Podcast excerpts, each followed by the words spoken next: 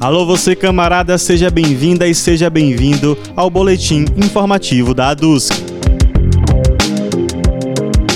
Servidoras e servidores públicos estiveram em Brasília nessa semana para pressionar os parlamentares a votarem contra a PEC 32, conhecida como reforma administrativa. A proposta estava prevista para ser votada na comissão especial da Câmara dos Deputados. Porém, com a pressão das trabalhadoras e trabalhadores, a votação foi adiada para a próxima semana. O ANDI, Sindicato Nacional e a CSP com Lutas seguem na luta pela derrubada da PEC 32, que, se aprovada, vai ampliar a precarização, a privatização e o desmonte dos serviços públicos no Brasil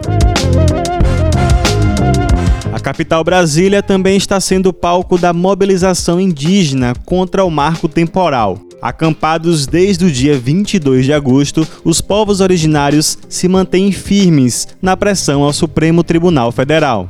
Na última quarta-feira, o STF suspendeu a votação da tese após o pedido de vista do ministro Alexandre de Moraes. Até o momento, a votação está empatada com um voto a favor e um contra não há previsão para a retomada do julgamento e para a manifestação dos nove votos restantes. Em carta aberta, o povo tupinambá de Olivença solicita apoio na luta contra o marco temporal que contraria a Constituição na garantia do direito à demarcação de terras indígenas. Para conferir todos os detalhes das notícias desse boletim, acesse o nosso site adusc.org.br e as nossas redes sociais, arroba Bahia.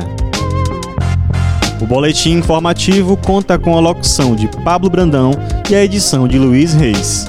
Um ótimo final de semana para você e até mais!